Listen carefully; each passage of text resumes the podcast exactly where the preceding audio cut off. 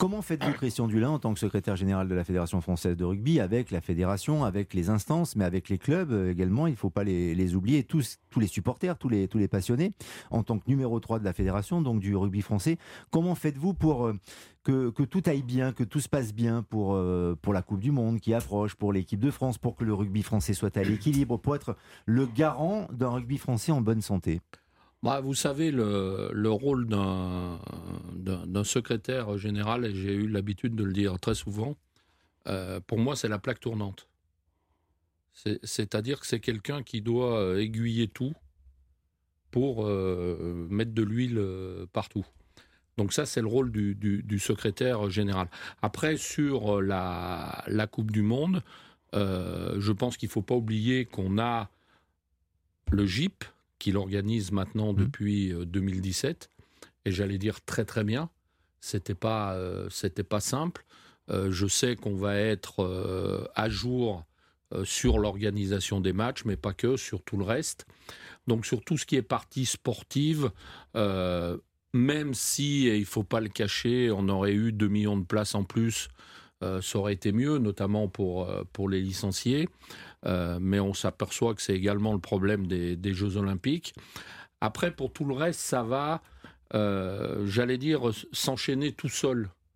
Euh, et, autour des valeurs du rugby. C'est-à-dire que quand toutes ces 20 délégations vont arriver en France sur les, les camps de base, moi, j'ai déjà rencontré des ambassadeurs de différents pays qui m'ont dit, mais nous, euh, on voudrait qu'on parle euh, du Chili à Perros-Guirec parce qu'ils sont là-bas. Euh, j'ai été en Roumanie il n'y a pas longtemps. J'ai rencontré le président de la fédération roumaine.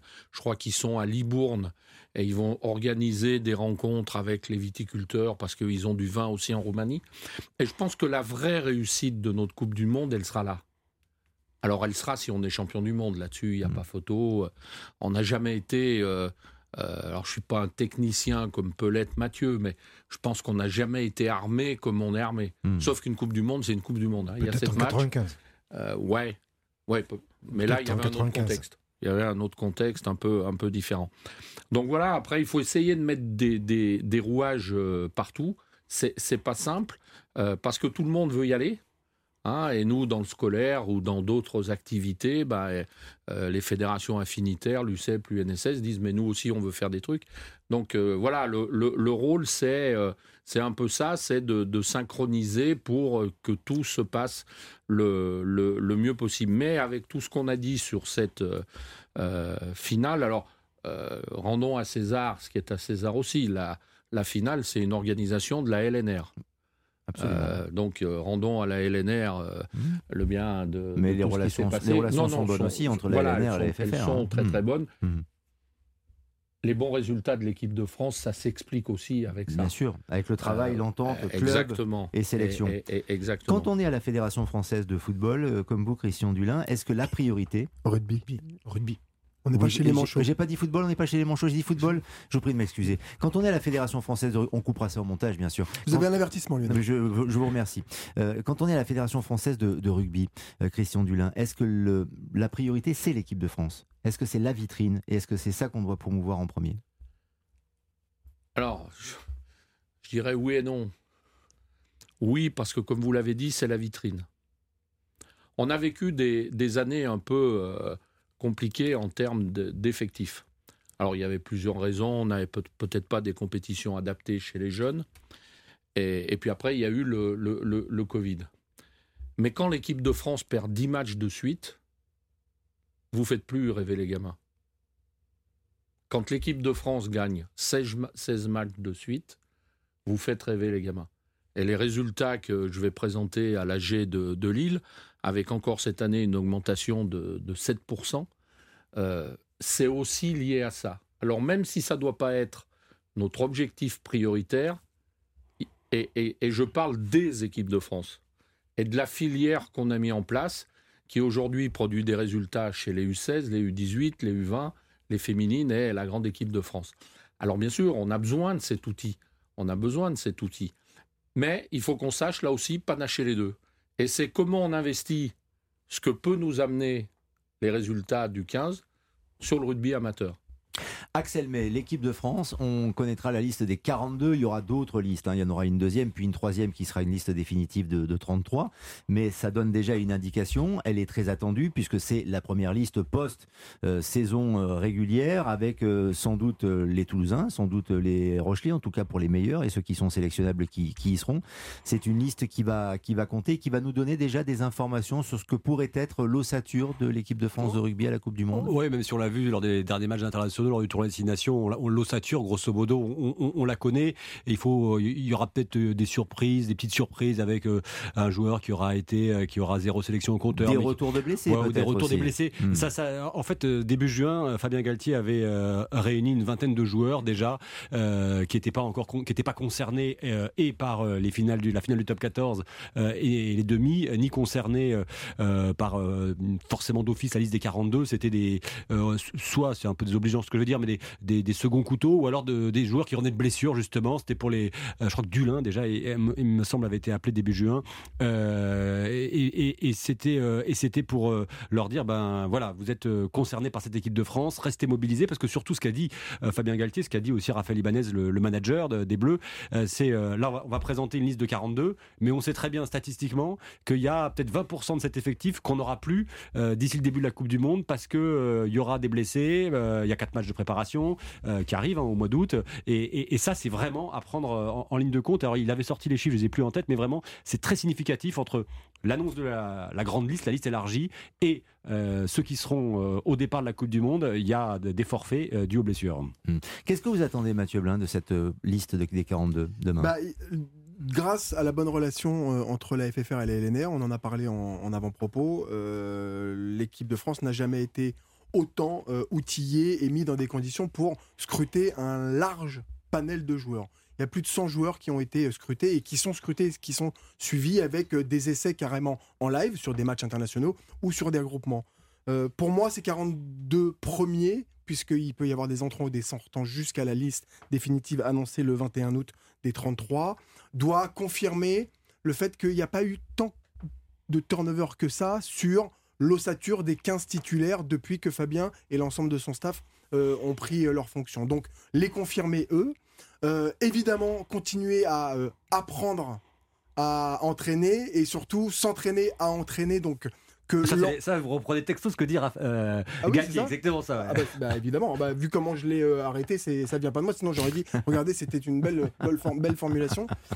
continuer à travailler cette, ce travail coopératif avec une intensité euh, autour de Giro qui va faire la PP physique euh, très forte. J'attends pas beaucoup plus que cette confirmation et continuer à développer, on en a parlé beaucoup, hein, de prédictions, de préparer beaucoup de scénarios. Effectivement, euh, cette finale où le Toulousain mettre à jouer l'équipe de France qui a été au fond du sac. Et là aussi, pour les conférenciers, ça peut être pas mal. Le comment on ne relâche jamais et on arrive même à devenir le héros.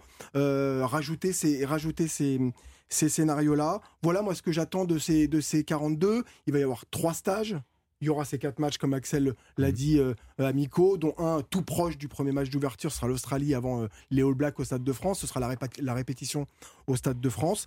Il y a un Gelonche euh, qui sera peut-être dans les 33 s'il revient de blessure. Il y aura peut-être pas un Méafou qui s'est peut-être blessé avec ses 140 kilos euh, plutôt autour des pieds. Et pour les très très lourds, ça peut être très compliqué. Il y aura peut-être un Falatea qui va revenir, un pilier euh, de l'Union de, de l'Union Bordelais.